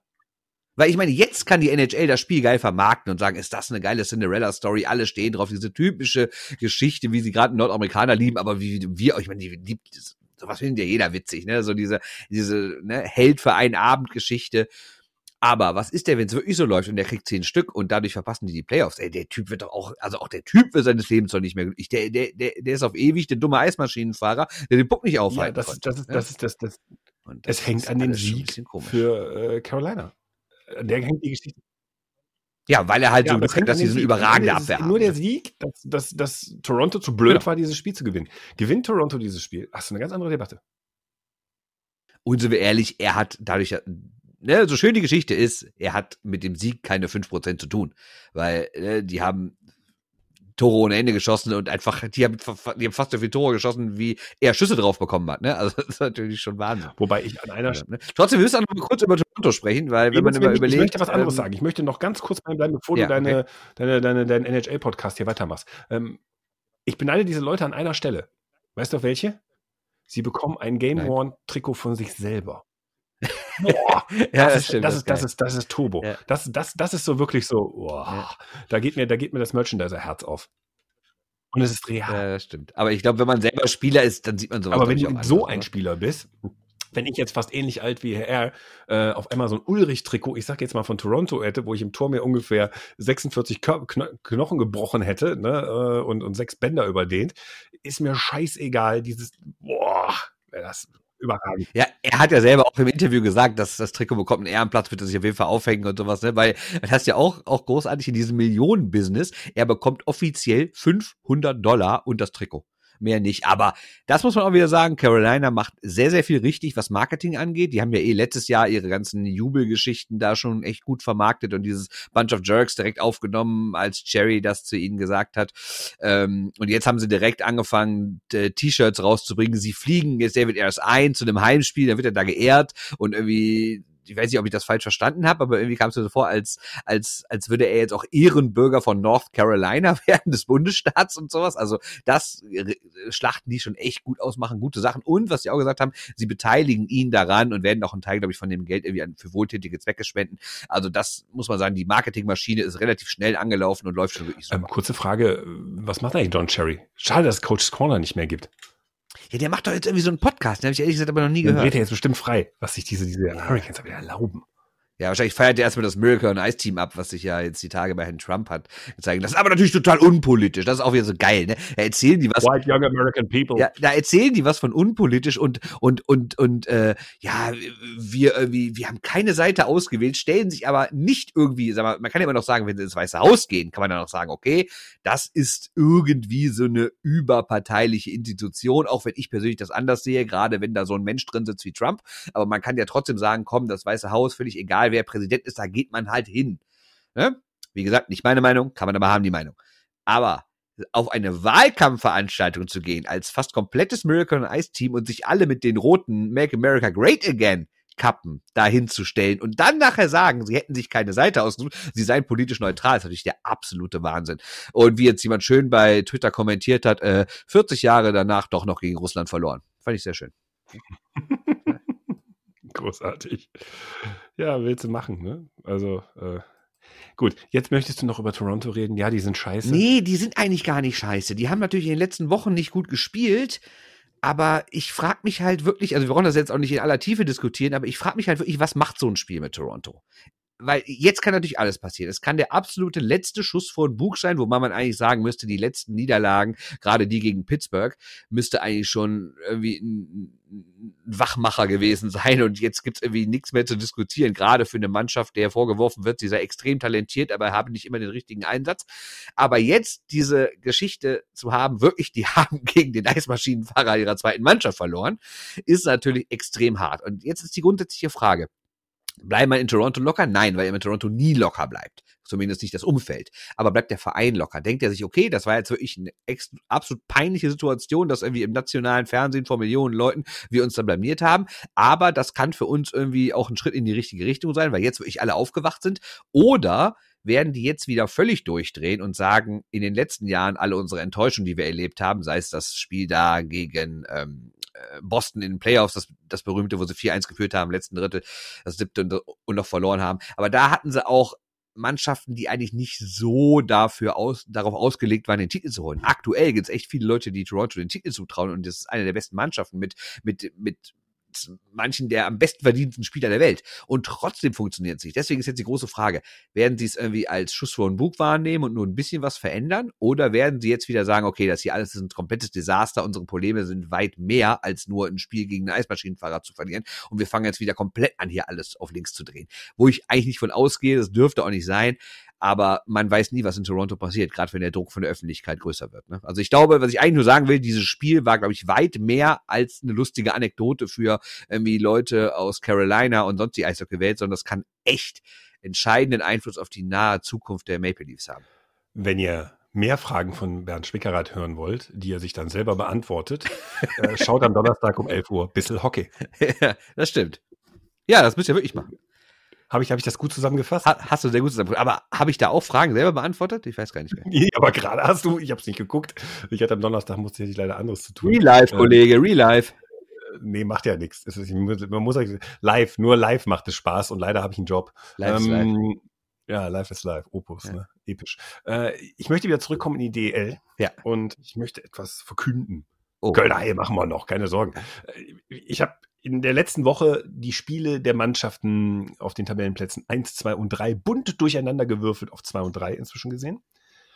Habe das Spiel der DEG gegen Straubing live im Stadion gesehen. 4 zu 1 für Straubing. Nicht mal im Ansatz hatte die DEG eine Chance gegen diese Straubinger. Es war die ganze Zeit zu spüren, boah. Ja, das ist ein bisschen übertrieben. Nein, nein, nein, mein persönlicher Eindruck war wirklich, boah, das wird eine Hausnummer und ehrlich gesagt fehlten mir jederzeit Szenarien, wie die DEG das gewinnen kann. Und das ist ja dann noch so gekommen. Dann habe ich Mannheim gesehen, wo ich dachte, wow, okay von den Mannheimern, aber gut, dieses, dieses Spiel von der DEG, was die 6-2 gewonnen hat, äh, war schon Premium, effizienter geht's gar nicht. Ich möchte auch Harry Kreis widersprechen. Natürlich war man beim Torwart besser, man war in der Schusseffizienz besser und so weiter. Aber es gab schon noch Statistiken, wo die DEG besser war. Dann habe ich die DEG in München gesehen, wo die DEG eigentlich auch zu Recht gewonnen hat, wie ich finde. Und da muss man sagen, also unabhängig dessen, dass die DEG gegen den, zu dem Zeitpunkt, wo wir den letzten Podcast aufgenommen haben, gegen 1 und 2 gewonnen hat, inzwischen ist ja Straubing 2, habe ich immer so meine Gedanken gemacht. Was ist denn, was habe ich denn da gesehen? Hm, wir stehen kurz vor den Playoffs und ich gebe jetzt mal wieder eine Möglichkeit, keine Prognose, sondern ich möchte einfach mal eine Möglichkeit formulieren, die vielen, vielen Menschen Angst machen wird und viele, viele Geschichten erzeugen wird und viele, viele Leute zum Nachdenken anregen wird und in Straubing wahrscheinlich viele, viele Menschen glücklich zurücklässt. Aber weißt du, dass ich mir inzwischen vorstellen kann, dass die Straubing Tigers sogar eine Rolle um die deutsche Meisterschaft spielen können? Ja, vorstellen kann ich mir das grundsätzlich. Wenn es mit Verletzungen ja, ausbleibt. Ne? Also diese klar, Mannschaft muss stabil so zusammenbleiben. Das, ja. das erstmal als Grundkonsens der Annahme. Aber uiuiui. Ja, was wirklich krass Tifi. ist, ähm, dass die einfach überhaupt keine Schwächen haben, so langfristig. Ne? Ich meine, wir hatten einmal die Phase, kurz vor und dann rund um Weihnachten, wo man dachte, ja, Straubing, okay, jetzt haben sie mal vier Niederlagen in Folge, jetzt ist es so vorbei. Man hat ja häufiger Mannschaften erlebt, die so in den ersten drei Monaten der Saison, wo alles läuft und irgendwann so, wenn es so richtig hart auf hart kommt mit den vielen Spielen rund um Weihnachten und Anfang Januar, dann geht's irgendwann bergab. Und so habe ich es bei Straubing auch ein bisschen erwartet, wobei man auch sagen müssen, dass drei von diesen vier Niederlagen ähm, nach Verlängerung oder Shootout waren. Ne? So, und dann geht's ins neue Jahr und auf einmal sind die sogar eigentlich noch stärker als, als zu ihrer besten Zeit. Ich meine, wenn wir allein mal gucken, aus ihren letzten acht Spielen haben die sieben gewonnen. Ne? Und ähm, die zeigen überhaupt keine Schwächen. Die kriegen, klar, da hast du mal so ein wildes Spiel wie gegen Ingolstadt, aber du hast auch sehr viel kontrollierte Spiele. Wie jetzt gegen Nürnberg, gegen Düsseldorf, gegen Schwenning, gegen Berlin, jeweils immer nur ein Tor kassiert. Also das ist echt schon alles extrem stark. Und ich sage auch, ich bin mir gar nicht so sicher, ob Mannheim das überhaupt noch einholt, weil es sind nur noch vier Spieltage und mittlerweile steht halt äh, Straubing nicht nur irgendwie glücklich ähm, auf Platz zwei, sondern hat mittlerweile vier Punkte Vorsprung. Das heißt, sie müssten eigentlich schon drei der letzten letzten vier Spiele verlieren oder mindestens zwei, sehe ich ehrlich gesagt nicht, weil ich die extrem stark finde. Einzige Einschränkung, die haben halt 0,0 Playoff-Erfahrung und naja, wenn in der, in der Hauptrunde zu spielen, in den Playoffs zu spielen, ist echt ein Unterschied. No, no, die, die großen Teile dieser Mannschaft haben letztes Jahr gegen die Berliner durchaus eine Serie gehabt, aus der man sehr viel lernen kann, dem auch im Umfeld sehr viel lernen kann. Erinner dich. Äh, also, die, also diese, diese Beruhigungspille würde ich mir nicht geben. Also ich sehe Augsburg, die auch nicht unbedingt viel Playoff-Erfahrung hatten, aber dann einfach die entsprechenden Spieler hatten. Da kann man auch weit mitkommen. Und ich sehe, Straubing ist eine ganz andere Dimension als Augsburg letztes Jahr. Also Vorsicht. Das hat ja niemand äh, gesagt, dass Straubing nicht in die Playoffs kommt vor der Saison. Das ist ja wirklich eine der wenigen Prognosen, die eingetreten ist, dass man gesagt hat, wir werden sehr, sehr starke Straubinger erleben. Sie sind noch stärker, als viele das erwartet haben. Also das wäre schon ein Punkt, wo ich sage, das kann passieren, weil ich sehe halt in Mannheim und München, das sind halt auch Playoff-Monster, deshalb müssen wir da abwarten und alle erstmal ruhig bleiben. Aber ich kann mir schon vorstellen, dass Straubing es ins Finale schafft. Äh, und an der Hallengröße wollen wir es mal jetzt nicht festmachen, sonst hätte Ingolstadt nie ins Finale kommen dürfen mit dem kleinen Ding das sind halt so die Fragen. Andere Geschichte noch. Ähm, haben wir bei den äh, ganz kurz, ganz kurz, da muss ich aber einmal einhaken. Also du sagst hier, Straubing hat letztes Jahr gute Playoffs gespielt. Die haben genau zwei Spiele gemacht in der in den Pre-Playoffs, dann beide verloren. Ne? Also nein, ich habe gesagt eine Serie. Nein, dann hast du mir nicht zugehört. Ich habe gesagt, sie haben eine Serie gegen Berlin gespielt, Pre-Playoffs erinnere dich an die Aufregung mit den Verletzten, diese Hysterie, dieses ganze Getue im Umfeld. Die haben auch analysiert diese Saison, selbst wenn die Schiedsrichter die jetzt in den letzten vier Spielen nochmal zwischennehmen würden oder so. Ich kann dir sagen, sie haben sehr gelernt daraus, dass ihr Gejammer und ihr Geschrei ihnen eher geschadet hat am Ende. Und überleg mal, gegen Berlin waren auch so zwei, drei Szenen, wo ganz Straubing das Stadion total auf dem Baum war und man im Grunde genommen in dem einen Heimspiel sich selber aus dem Spiel genommen hat. Also die wirken viel ruhiger als letztes Jahr. Also sie, da, es gab eine Lernmöglichkeit. Ja, wenn du gut spielst, dann ist die Lage immer ruhiger und besser. Aber ich finde trotzdem, dieser Mannschaft fehlt es eindeutig an Playoff-Erfahrung. Weil nur weil du letztes Jahr mal zwei Spiele gemacht hast, die du auch beide verloren hast, das ist auch nicht zu vergleichen mit irgendwelchen Spielern, die jahrelang immer zwischen fünf und 15 Playoff-Spiele machen ne, in einer Saison quatsch mich doch jetzt nicht in so einen, so einen Meistertipp Straubing rein. Ich will nur sagen, man muss damit rechnen. Das will ich ja gar nicht tun. Ich will nur sagen, dass das ein Problem sein könnte von Straubing. Also ich, ich fand die auch extrem stark in Düsseldorf, weil, also vor allen Dingen, was ich lange nicht mehr so gesehen habe, eine Mannschaft, die so ein gutes Stellungsspiel hat, die ständig, die, ja. Also es, es sah dann immer so aus, als, als, als hätte die DEG äh, wie tausend dumme Fehler gemacht und sei völlig neben der Spur. Das war überhaupt nicht so. Die DG hat auch ganz ordentlich gespielt, aber Straubing hat so intelligent gespielt, so viel, wie es ja immer so jetzt nur heißt, gute Schläger gehabt, also so oft einen Schläger noch dazwischen bekommen, so oft einfach im richtigen Moment den richtigen Schritt in die richtige Richtung gemacht. Das war schon wirklich beeindruckend. Und das ist natürlich auch, liegt daran, dass die halt extrem eingespielt sind und so viel Selbstvertrauen haben.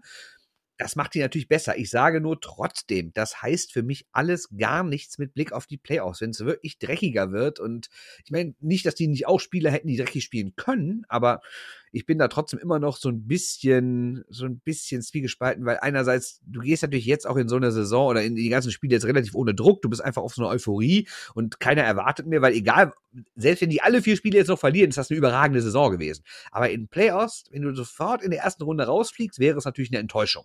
Und ich weiß nicht, wie Straubing damit umgeht, wenn die beim ersten Mal aufs Eis gehen und liegen auf einmal nach dem ersten Drittel wie 3-0 zurück und denken, oh Gott, Jetzt könnten wir auf einmal hier irgendwie diese große Chance liegen lassen. Ist auch alles nur hypothetisch. Ich sage nur, das ist, wenn Straubing an irgendwas scheitert, ist es, glaube ich, nicht ihre Qualität, sondern ihre, ihre fehlende Erfahrung in den Playoffs.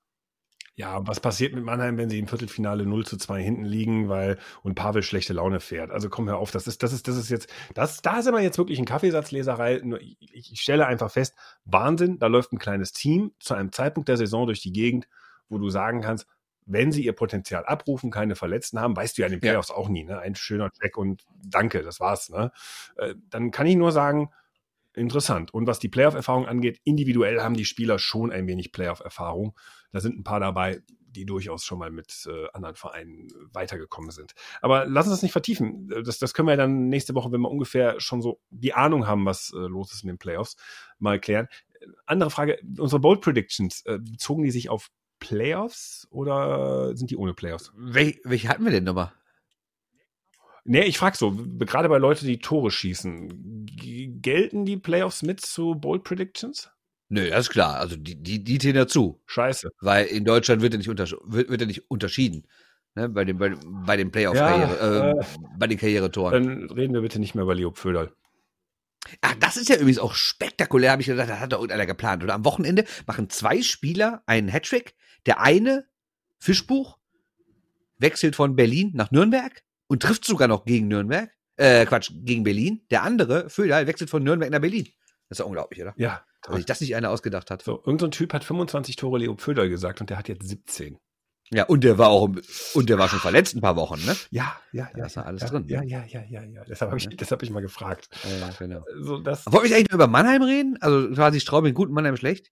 Okay, machen wir nächste Woche. Aber ich, ich, ich sage nur einen Satz noch dann, weil ich habe hier sehr, sehr viele Sätze aufgeschrieben, aber einen sage ich dann nur. Ich frage mich, wie Pavel Groß jetzt so reagiert. Er hat nach dem 1-2 gegen München, war er einmal extrem angepisst, hat nach fünf Sekunden die Pressekonferenz quasi beendet. Äh, gegen Düsseldorf dann war er total versöhnlich, hat lang geredet und irgendwie so gesagt, ja, ja, ich mache den Jungs keinen Vorwurf, ist halt so. Äh, jetzt hat er natürlich quasi beide Arten schon einmal gehabt. Ich frage mich, wie es jetzt weitergeht, weil es war die vierte Niederlage jetzt in Folge am Sonntag in Augsburg und wenn man so äh, Augenzeugen glauben darf, sei das auch noch mal eine Nummer schlechter gewesen als die Spiele davor. Naja, wir werden sehen, wie er reagiert. Ich glaube nicht, dass es ein Problem für ihn sein wird, die Truppe da rauszuholen, aber grundsätzlich ist das natürlich schon überraschend, dass Mannheim absolut in der Phase jetzt Probleme hat. apropos in der Phase Probleme haben, wenn wir nächste Woche noch über die Kölner Haie reden, dann ist es passiert. Das stimmt. Hinweis in eigener Sache.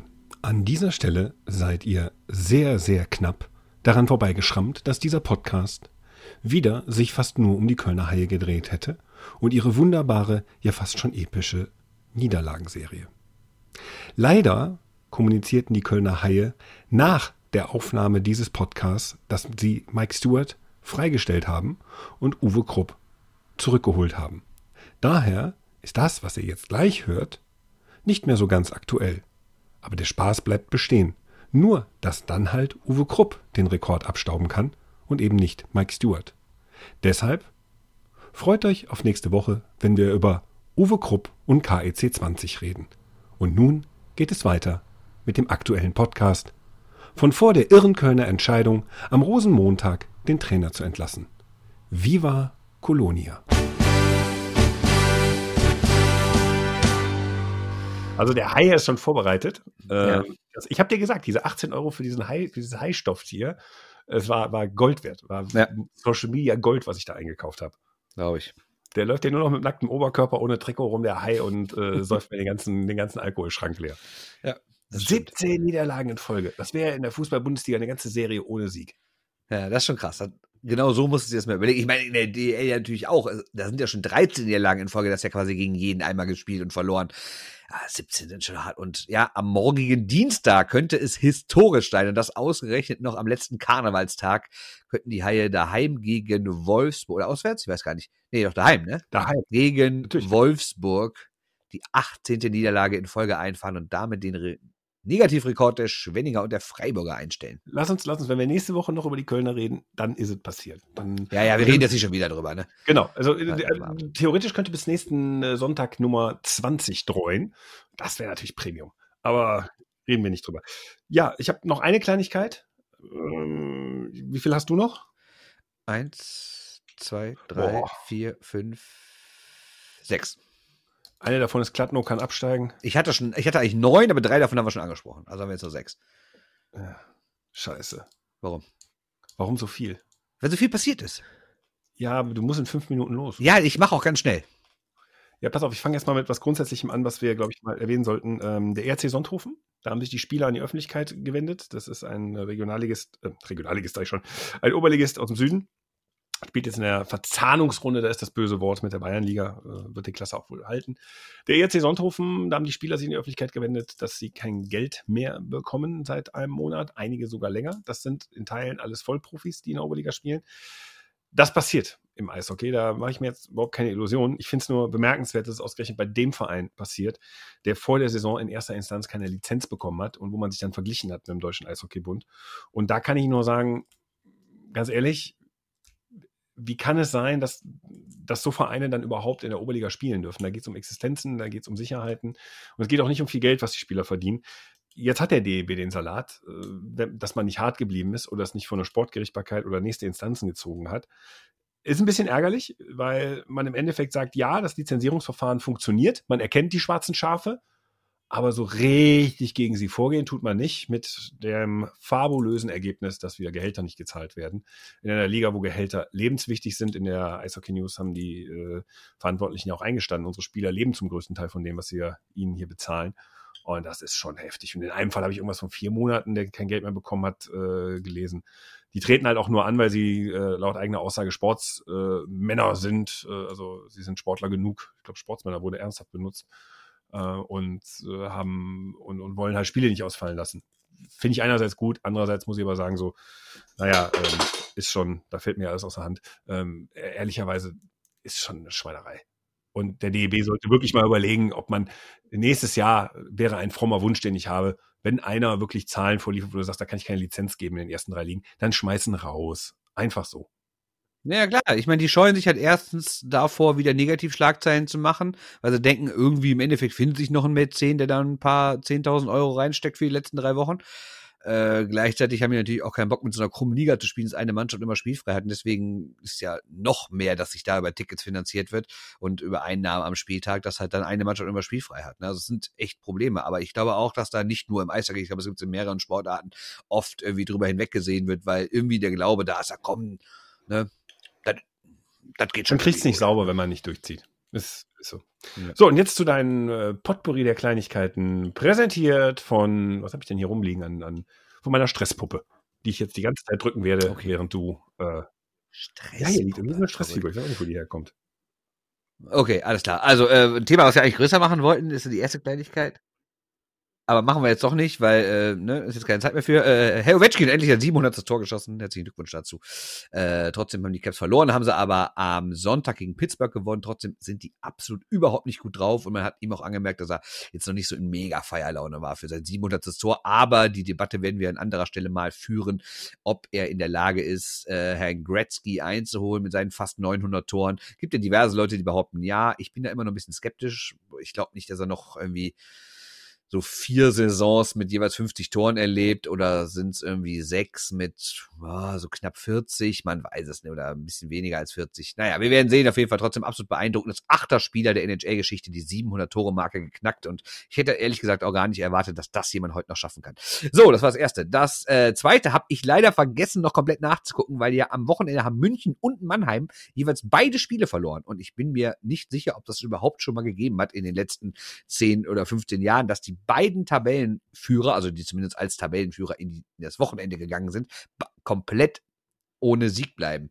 Weiß ich nicht, aber das ist jetzt der eigentliche Punkt. München ist schon für die Champions League qualifiziert. Äh, auch nicht schlecht nach so kurzer Zeit. Punkt drei. Wenn du was sagen willst, Christoph, dann haust du dazwischen. Ne? Ja, mach du einfach mal. Wie gesagt, äh, wer noch mehr Fragen, die sich Bernd Schwickerath selber stellt, hören will und auch selber beantwortet, ähm, wie gesagt, bisschen Hockey am Donnerstag. Genau. YouTube, donnerstags 11 Uhr mit Fetzi und Sebastian Böhm, also Christoph Fetzer und Sebastian Böhm.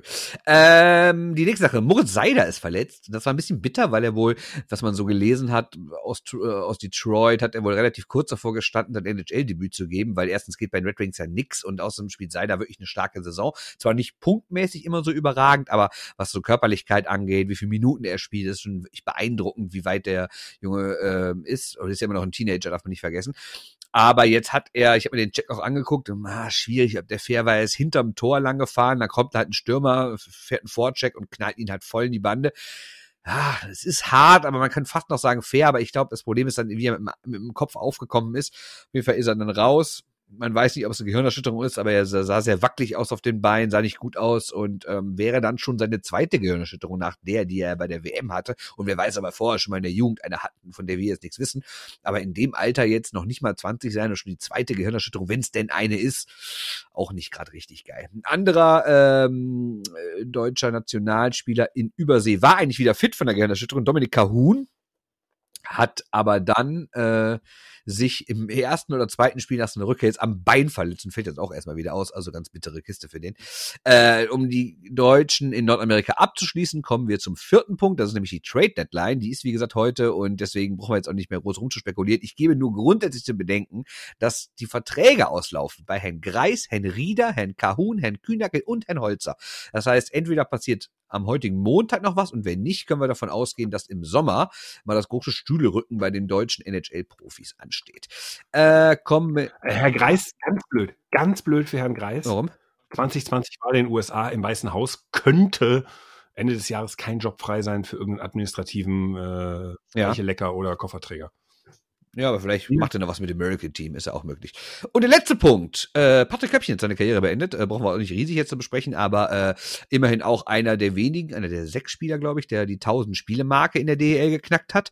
Ähm, hat, genau, in den letzten Jahren jetzt bei der DEG natürlich, weil er auch körperlich an ihm genagt hat, äh, hat er jetzt nicht mehr die Riesenrolle gespielt. Äh, dieses Jahr natürlich gar nicht, aber auch, aber letztes Jahr hat er eher so den klassischen Schussblocker Stay-at-Home-Verteidiger gespielt. Ich muss aber sagen, äh, immer ein guter Gesprächspartner gewesen. Also wenn man irgendwas wissen wollte, war einer, der egal wie die Mannschaft gespielt hat, hat sich immer gestellt, hat auch gute Sachen gesagt und natürlich seine Instagram-Karriere, die nötigt mir einfach nur jeden Respekt ab. Das war's von mir. Mhm. Gut. Ja, acht Minuten, mein Freund. Ja, ist doch schön. Nee, so viel waren es nicht. Aber gut, dann haben wir das äh, hinter uns gebracht und Ja, es ist früh morgens, wir sind auch noch nicht so richtig, man merkt's ja an, ne? Ja, Wieso? ich, fand, ich, fand, ich, fand, ich fand mich gut. ja du warst gut, aber gar keine Frage. So, und ich meine, du, du wäschst ja noch den letzten Senf ab, den, mit dem du dich eingerieben hast, Ja. äh, als Ovechkin das äh, 700. Tor geschossen hat. Ne, das Ja, das habe ich recht schnell gemacht, als sie danach das Spiel noch verloren haben. mit ABB-Senf, so, einmal komplett so als, als, als, als Bodylotion. Ja. Funktioniert übrigens. Solltet ihr mal ausprobieren. Zwingend. Zwingend. Jetzt habe ich das. Apropos ABB-Senf, während du vorhin deine Kleinigkeiten vorgetragen hast und ich dir ja so nur so teilweise zugehört habe, habe ich mal geguckt, der gute Kai äh, hat mir, äh, mit dem treffe ich mich jetzt gleich, während du schuften gehst, stehe ich am Zug und sammle Kamelle mit dem Kleinen. Der gute Kai hat mir gerade geschickt, dass der Zug eine Stunde früher losfährt äh, und ich musste ihn dann, während du redest, äh, korrigieren, das seien Fake News und das stimmt auch. Also, Okay. ne, also lieber Kai, wenn du das hier am Mittwoch oder so, wann immer du ausgenüchtert bist, hörst, du hast mir Scheiße erzählt. Wir sehen uns gleich. Ja, eine schöne Info. Ja, das, das mussten jetzt auch mal alle hören. Wann stelle ich das Ding hier eigentlich online? Vor oder nach dem Zug? Ich finde ja, wenn du noch Zeit hast, mach es vorher, wenn nicht, dann mach es nachher. Okay, okay, okay, okay, okay. Die äh, Mottowagen, die sonst auf meinem Twitter-Profil sind, seht ihr übrigens ähm, dieses Mal jetzt schon auf Twitter, weil wir vom äh, meinem Arbeitgeber sind ein bisschen schneller geworden. Ich muss das nicht mehr erledigen über mein privates Twitter-Profil. Kann mir entspannt den Zug heute angucken. Die meisten Mottowagen in Düsseldorf sind schon online. Die Presse läuft schon heiß. Und äh, ja, ihr werdet sehen. So, du gehst jetzt mal an. Und wenn ihr nicht wisst, was ein Mottowagen ist, äh, googelt mein Mottowagen Rosenmontag und Jack Tilly dazu äh, mit Y. Ähm, großartiger Mensch, der Düsseldorfer Wagenbauer, der immer sehr, sehr politisch ist. Ähm, ja, es lohnt Gut. sich immer sehr. Du gehst jetzt mal schuften und arbeiten. Ja, mach das vernünftig. Mach ich. Äh, sonst kriegst du Ärger. Und Ja, aber ich muss auch mit einem Auge auf die Trade Deadline gucken. Ne? guck auf die Trade ja noch und äh, wir hören uns nächste Woche wieder. Ich, Ilya ist ja eben zum Beispiel nach Washington gewechselt. Also das sollte man schon mal erwähnen. Ne? Das heißt, da spielen jetzt alle Putin-Freunde spielen jetzt in Washington. Ist doch wunderschön. Passt doch. Trump, Ovechkin, äh, Kowalczuk, Und ja, Kowalczuk. sind Ja. alle da, ne? Ja, bei, äh, bei Orlov, Samsonov und Kuznetsov weiß ich ehrlich gesagt nicht so genau, aber zumindest haben die Caps jetzt fünf Russen in der Mannschaft. The Russian Five quasi. Ja. Oder so Putin Six, je nachdem, wie man es betrachtet. Ja. Ja, wenn man Trump dazu nimmt, sind sie Putin Genau. Six. So, ähm, dann würde ich sagen, die Original Six vor, vor Wladimir. Äh, ich würde sagen, das war's. Folgt uns auf Twitter. Da haben wir übrigens die 2000er-Marke geknackt. Das dürfte dich freuen. Ähm, folgt uns auf Facebook, folgt uns auf Instagram, äh, hört uns auf Soundcloud, äh, schreibt einen Kommentar bei äh, Apple Podcast und nutzt die Podcatcher eurer Wahl. Und wir äh, hören uns nächste Woche wieder. Sag mal, nächste Woche Montag hast du keinen Dienst, ne? Äh, ich glaube nicht, nee. nee. Ich frage nur, ne? So inzwischen Nee. frage ich on air. Gut, dann mein Lieber. Also ich habe schon Dienst, aber kein Spätdienstzeit, da können wir es wieder abends machen. Ja, natürlich machen wir es abends. Dann komm ich ja wieder rum ja, Alles klar. und äh, trink dir dein Leitungswasser Ja. weg. Gut, das war's. Shorthand News, Ausgabe 118. Das ist äh, der politischste Sportpodcast äh, von die ganze Welt mit ein bisschen Wintergame. Was?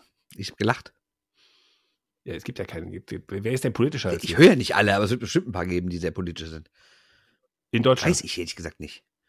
Ja, Dankeschön. Aber ich meine, IZFM hat auch immer gute Statements draußen. So ist ja nicht. Und die Berliner ja wohl auch. Also daran kann sie, daran scheitert es ja wohl nicht. Ja, im Eishockey ist, im Eishockey ist das, äh, ist das fest in unserer fiesen Hand. Also mh, vom, vom Standpunkt her gesehen. Aber beim Fußball, Ja, uiuiui. stimmt. okay, gut. viel Spaß beim Hören dieses Podcasts nächste Woche wieder. Mein Name ist Christoph Ulrich. Der Typ über die Leitung, mit dem ich geredet habe, heißt Bernd Schwickerath. Ich gehe jetzt Karneval gucken. Bernd geht arbeiten. Die Welt ist gerecht. Auf Wiedersehen. Tschö. Hello. Tschö. Hello. Shorthanded News. Der Eishockey-Podcast.